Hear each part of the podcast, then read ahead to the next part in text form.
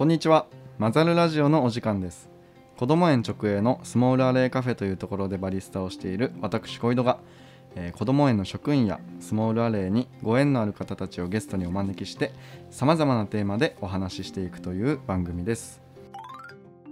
それでは、えー、早速今回のゲストを紹介します。渋谷東自然の国こども園を運営している、え、社会福祉法人登校会理事の安永哲郎さんです。こんにちは。よろしくお願いします。よろしくお願いします。今日は ありがとうございます。こちらこそ呼んでいただいてありがとうございます。はい。なんかあの安永さんはこう本当にいろいろとやられてる人という印象があって、はい。あのどういう紹介をすればいいのかわ、えー、からなかったんですけど。僕もどんな紹介をしてもらえるのか楽しみに来ました。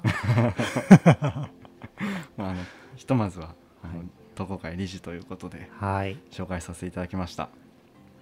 はい。2週にわたってお送りするのではい。よろしくお願いします。よろしくお願いします。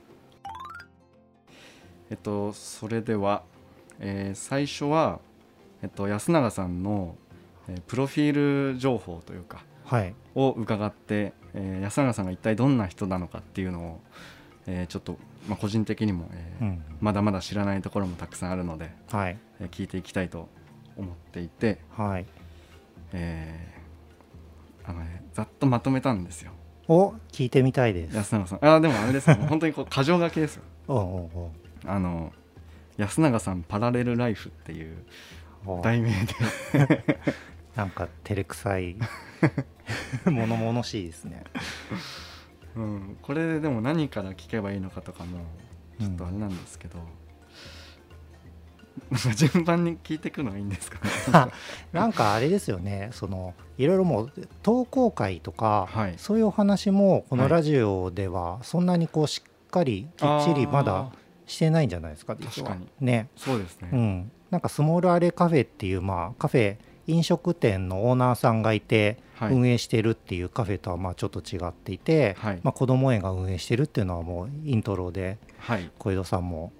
言ってるじゃないですか毎回。はい、でなんかその子ども園っていうのがその社会福祉法人っていう、うん、まあ、ちょっとあの普通のこうなんか民間企業って言われる会社とはまたちょっと違う、社会福祉を目的にした法人が運営していて、でそれが投稿会っていう名前の法人だっていうことってなんかあんまりこう普段表だってそんなにバンバン言うことでもないしあ言うことでもないまあ言うことでもないっていうのはそのなんだろう投稿会がやってますみたいなことがそのねそのそれぞれの施設を利用している方にとって、まあ、そんなにこうそれ自体が重大なことではなくって、まあ日々のねこう安心した暮らしとか、子どもの育ちとか、そういうことをまあ投稿会っていうまあ組織がこういうことを大事にしていこうみたいな感じでやっているっていう背景があるっていう話ですけど、はい、まあ、その投稿会で、えーまあ、理事をやっていて渋谷東自然の国こども園以外にももともとは東京都の町田市が拠点なんですけど、はい、そこを中心に、えー、東京都内と神奈川県の相模原市の方で、まあ、保育園とか、うん、えーと、あとは学童保育とか、まあ、そういったことをまあやっている、組織が投稿会ですっていう、うんうん、まあそなんかそういう概要があって、うん、でなんか自分がその投稿会にどう関わってるかみたいなことが、結構そのまあ投稿会っていうまあ社会福祉法人がちょっと面白いなって自分が思って、はい、あの数年前からこう理事として関わらせていただいてるんですけどなんかそこのこう出会いとかをお話ししていくと、うん、結構カフェの話とかにもつながっていくかもしれないなって思ったりもしてます。そね、そんな感じでじゃあ今日ははい。行かせてください。はい、はい、そうですね。じゃあ出会いのところからうんそうですね。はい、あのーまだマザルラジオには出演してないと思うんですけど、はい、理事長の斉藤光良さん、はい、まだそうですね。ね。でまあ自然の国こども園保育園あと,、えーとまあえー、町田市の成瀬の方にある成瀬栗の家保育園と、はい、あと相模原の方にある野々花文教保育園とあと,、まあ、あと町田市にある山崎学童まあ、そういった施設を運営している法人の理事長にあたる方ですけど、はい。世代的に自分が、まあ、すごく近くってうん。自分は、えー、と今年もうすぐ45歳になるんですけど、はい。あのーまあ、その理事長の斉藤光良さんとの出会いが多分10年以上前なのかな、うん。あって。はい。で初めて出会った場所が、まあ、ライブハウスだったんですけどあのそれぞれ斉藤光良さんも自分も出演ライブハウスの、まあ、出演者のミュージシャンとしてはい。その場にいて、まあ、出会ったっていうのが始まりで。じゃなくて保育の話をする場とかじゃなくて、全くしない、ライブハウス？で出会っうん、でその斉藤さんっていう方があのお寺のお寺にお住まいというた、か、まあお寺をまあ運営しているというか、お寺にいらっしゃる方で、であのそそこその敷地の中に保育園もあるらしいみたいな話を、あの同じバンドメンバー共通の知り合いであるバンドメンバーから聞いて、はい。えーなんかそういういろんなことやってる方もいるんだなみたいなぐらいのところからあの関係は始まったんですけど。へそう。でまあそのお寺自体も音楽イベントをやったりとかまあいろいろこうあの面白い催しをやっていて、うん。そのお寺に呼んでいただいてまたそこで自分が演奏したりとか、あうん、なんかそういうのでこうあのいろいろとこうお話しする機会も多くなってって。ーうん。でまあそういうことなんていうかまあそういう音楽を共通項にしながら、うん。えー、と仲良くさせてもらってたんですけど、まあ、自分は一方でそのさっき紹介にあった国用っていうあの文房具とか、はい。えーオフィス家具とかうん。作っている会社に大学卒業してから、まあ、ずっとそこで働いていて、うん。でそこでその保育園の家具だとかはい。子どものこう空間子どものための環境みたいなことをまあ考えるお仕事をしてた時期があったんですよ。はいでそのタイミングであの今のその町田の忠雄っていうところにあるはい。自然の国保育園の、まあ、園舎を建て替えるっていうプロジェクトが始まってなるほどなるほど。まあ、今まで音楽でつながってたけどはい。ちょっとあの何かこうそういう新しい園舎を作るっていうので一緒にやりませんかっていうふうに声をかけていただいてこういう広がり方ちょっとなんか面白い気がするぞと思って。うん。はい。それでまあ国よっていう会社にいながらその登校会と一緒にまあ保育園を作っていくっていうことを考え始めたっていうところから、まあ、今の登校会に自分が入っていくっていう流れにつながっていくんですよ。安永さんと小涼さん個人でも出会ったし、うんうんあの会社と法人そうそうそう。つながりもあって。うん、なんか全然こう最初の接点とはもう違うところからこうぐるっと回ってはい。もう一回会ったみたいな、あれあの時のみたいな感じですか？ああのあの時のっていうかこんなことやってますよねみたいなことが、でうん。これとこれがなんかちょっとつながりそうで面白くないですかっていう。うん。いいですね。なんかなんかねでもまあそういう話がこうだんだんだんだんこう自然につながっていったというか、まあ、お互いに多分なんかあのそういう全然別の角度から、えー話をしたとしてもなんかこう通じるものがあるというか、ううん。ん。うん。なんかこういうことをやってみたいっていうことってこう、まあ、言葉では語りきれないものってあるじゃないですか。ね。あの普通にこうまあ会話をしてるだけではあのなんていうんですかね、うん。まあ、会話してるだけだとこうつうんとね、理屈じゃないみたいな。うん、まあなんか例えばこういうバンドいるじゃないみたいな。こういうこういあうーこういう音楽鳴っててほしいよねみたいなのとか、はいはいはい。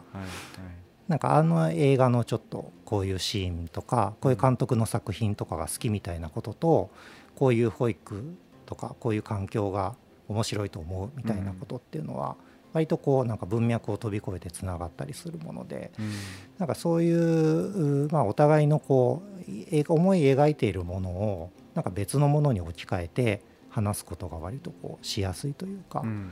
そういう関係が割と早くから築けてたので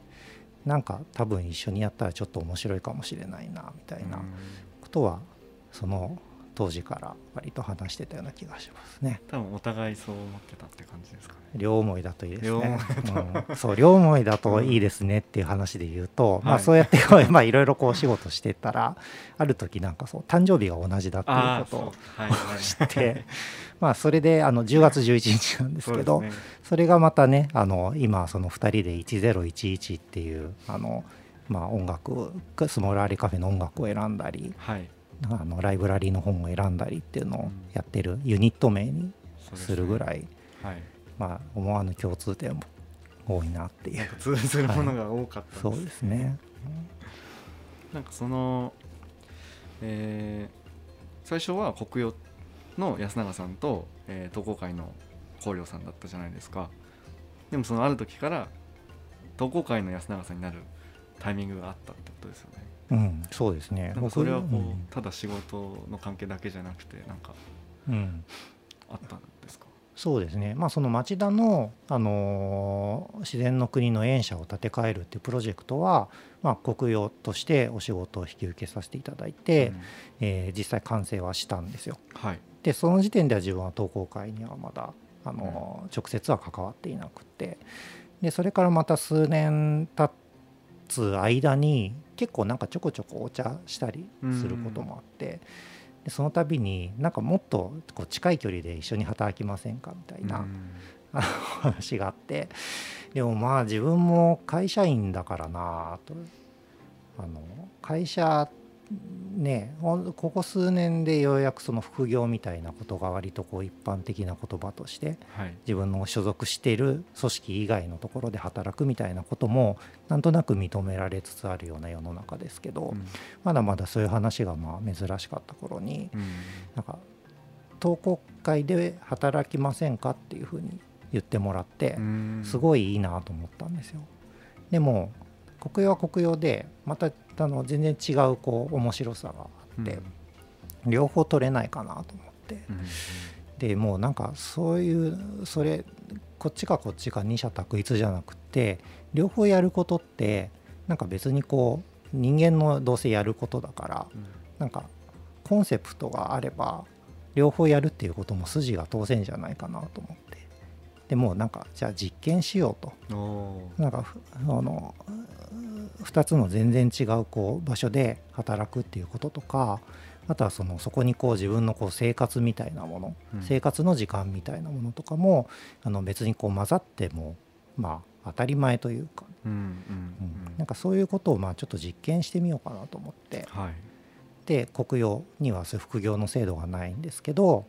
人事制度をすごいいろいろ調べて、はい今はこういう制度だけど世の中がももしこういうふうに変わっていくとしたら今なんか実験台が必要なんじゃないですか。これから副業が当たり前になっていく世の中になっていく時にこの制度だと多分なんかしなやかに変わっていけませんよ。とはいはい。だからちょっと自分が実験台になるのであ。あのそう投稿会と国用と2つにこう、まあ2つを股にかけながら働くっていうことをちょっとあの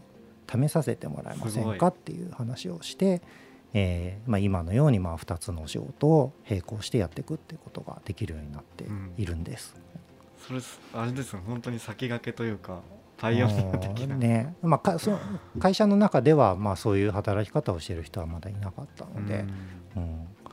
まあ、そのままこうしれっと2つやってる感じですけど。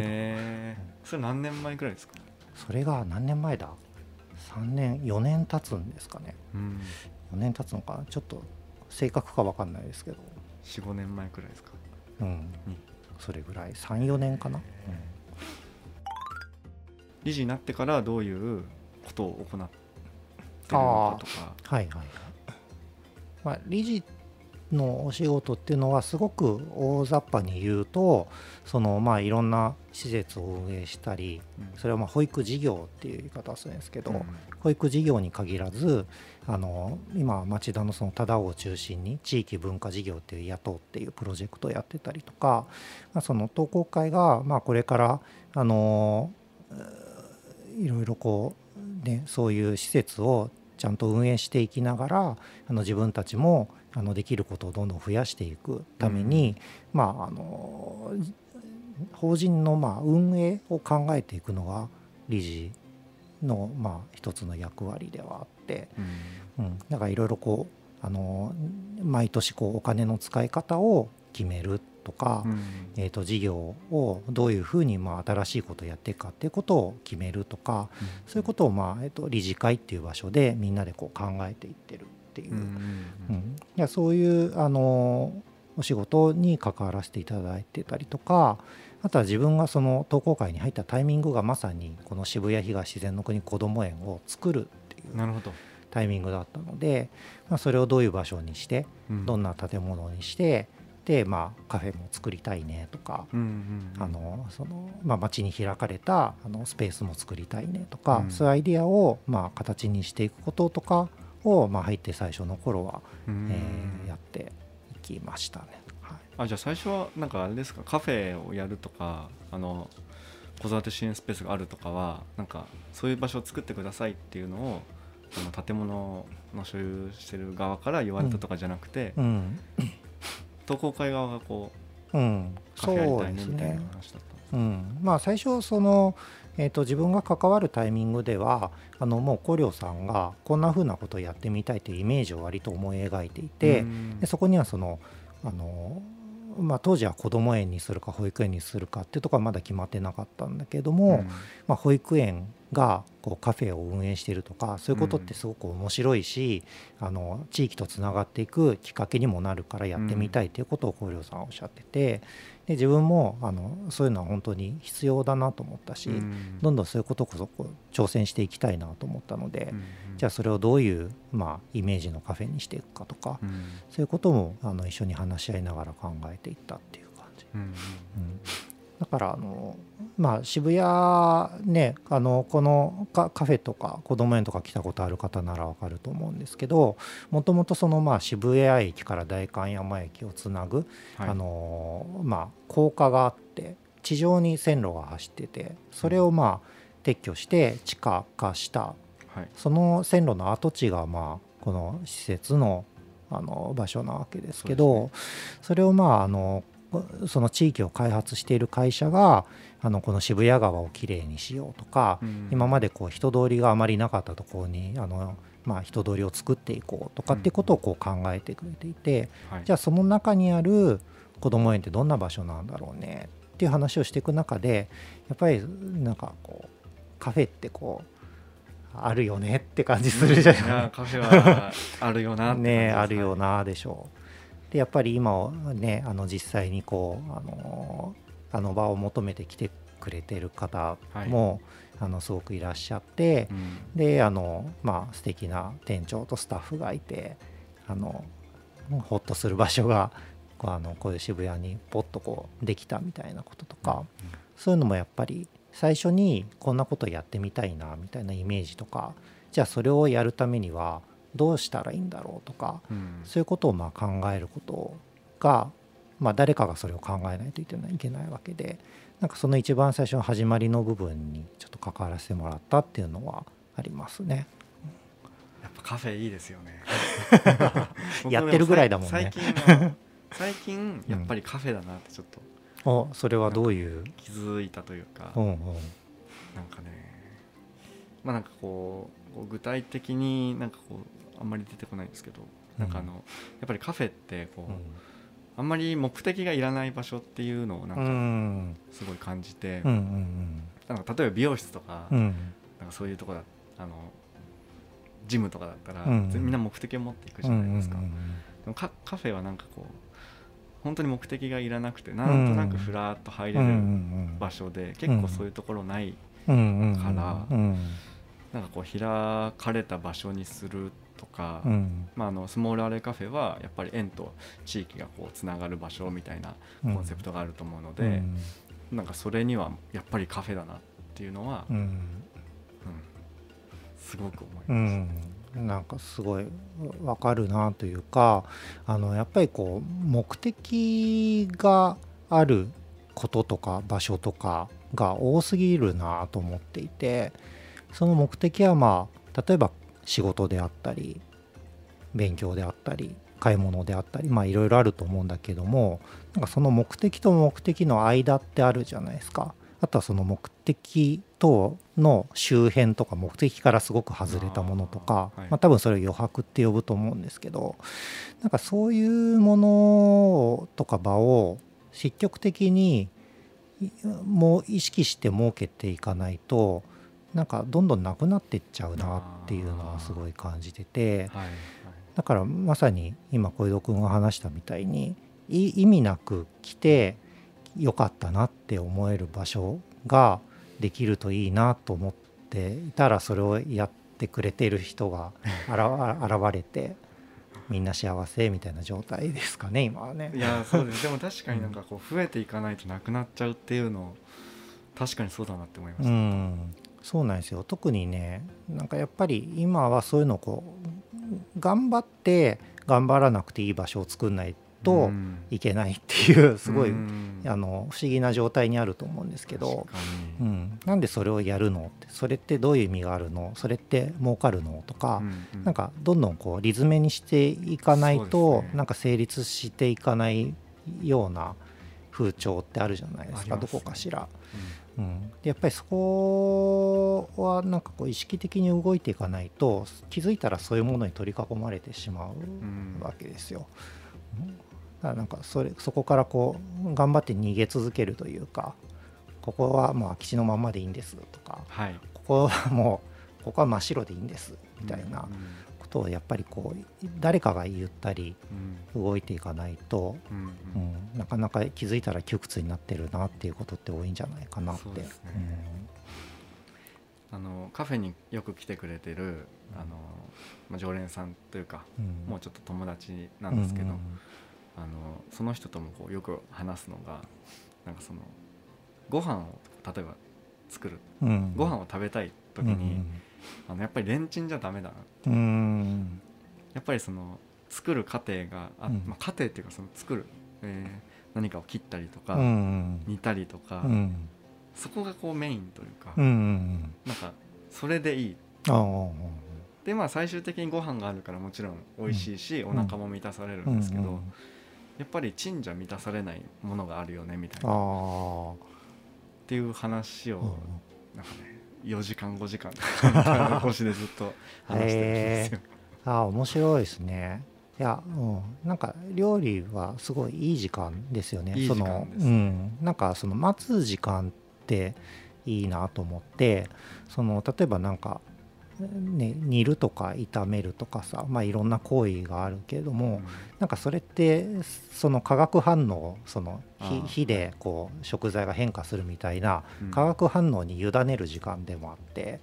なんか料理ってこう料理する人がこう自分でこう手手がけてうん。その手によって作っていくってういうん。あの思考になりがちだけれども結構なんかその現象みたいなものにこう立ち会ってるみたいなはいはい。状態でもあるじゃないですか。確かに。でできたみたいな。はい。やっぱりなんかそれを経てできたものの味となんかそこをなんだ想像できないまま目の前にね急にバーンとこう現れるはい。料理っていうのは多分ね味の感じ方は違うんだろうなうん。とは思いますね。うん。まあどっちが美味しいとかっていう話はしないけど、はい。人の好みだからね。そうです。ねいや本当そうですね。うん。あの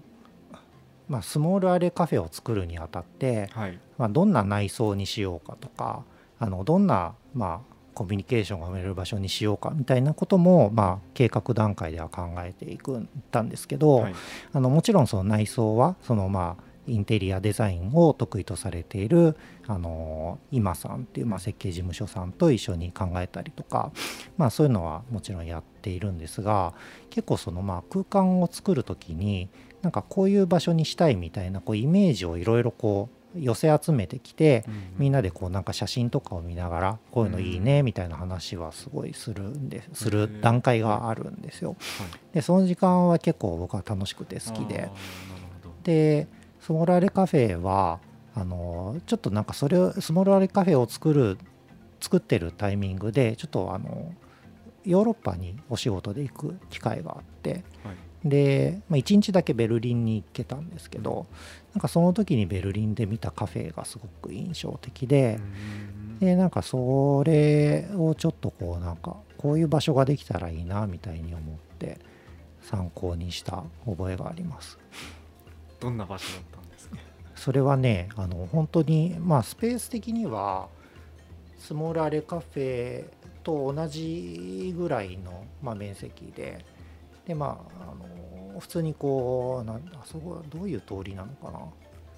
普通にこうお家とかがいっぱい並んでるようなところにあったのかな、あのケイティーズ・ブルーキャットカフェっていう名前だったと思うんですけど確か、はいなんかまあそこはまあ入るとそのカウンターのところにこうお菓子とかがうん。こうガラスケースの中にポンポンポンって無造作に並んでて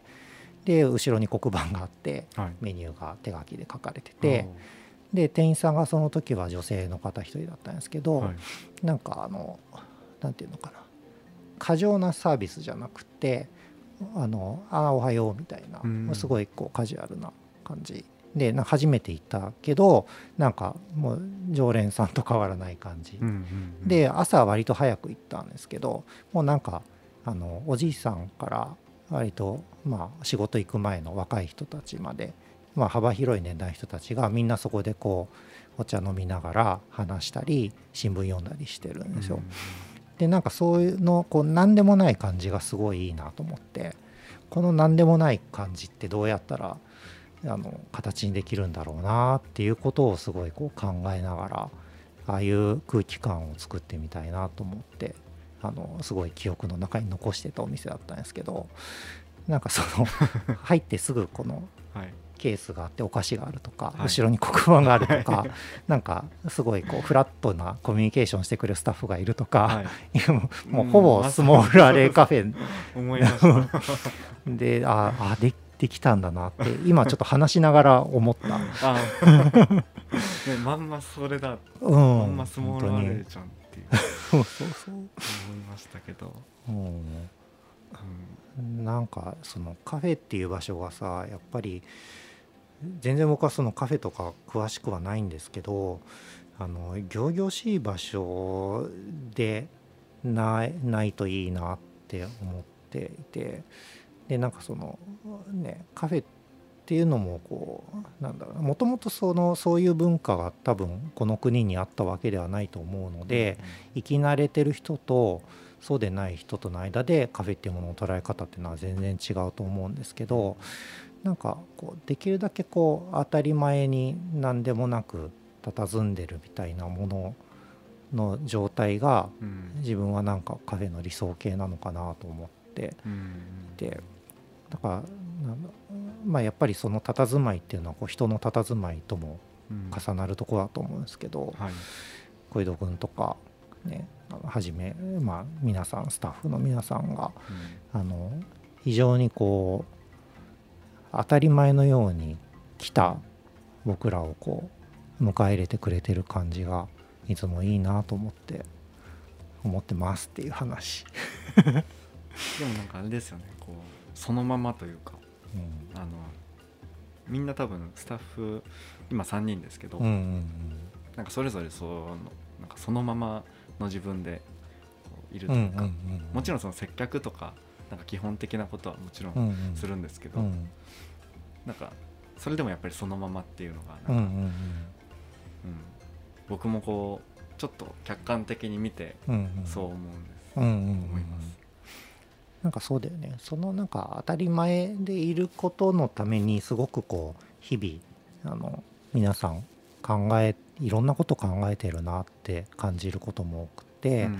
そのまあメニューをどういうふうに提供するかっていうことはもちろんだけれどもそのねいろんなこうやっぱりこうお会計のこととかはい、清掃のこととか、まあ、シフトのこととかいろんなこう仕組みもこう理屈で作っていきながらうん。同時にその理屈じゃないものをこう醸し出していくみたいなあのすごくこういろんなことを複合的にこう考えたり日々体感しながら作っていってるっていうのがすごいまあ生ものというかうん。生き物というかうん。有機的な感じがするんですけど、うん、なんかその目に見える部分だけじゃないところでこういつもやっぱりこう自分の体の延長線上みたいな感じで常にスタッフの皆さんがそう考えながらあの場を作っていってるっていうのがあのいいよいいよって思ってうん。見てる。いやなんかおかげさまで。そうそうそう。なんか定例会とかねあのいろいろこうあのお仕事としてのそのカフェの運営みたいなこととかもうん。話し合いをしたりするじゃないですか。はい。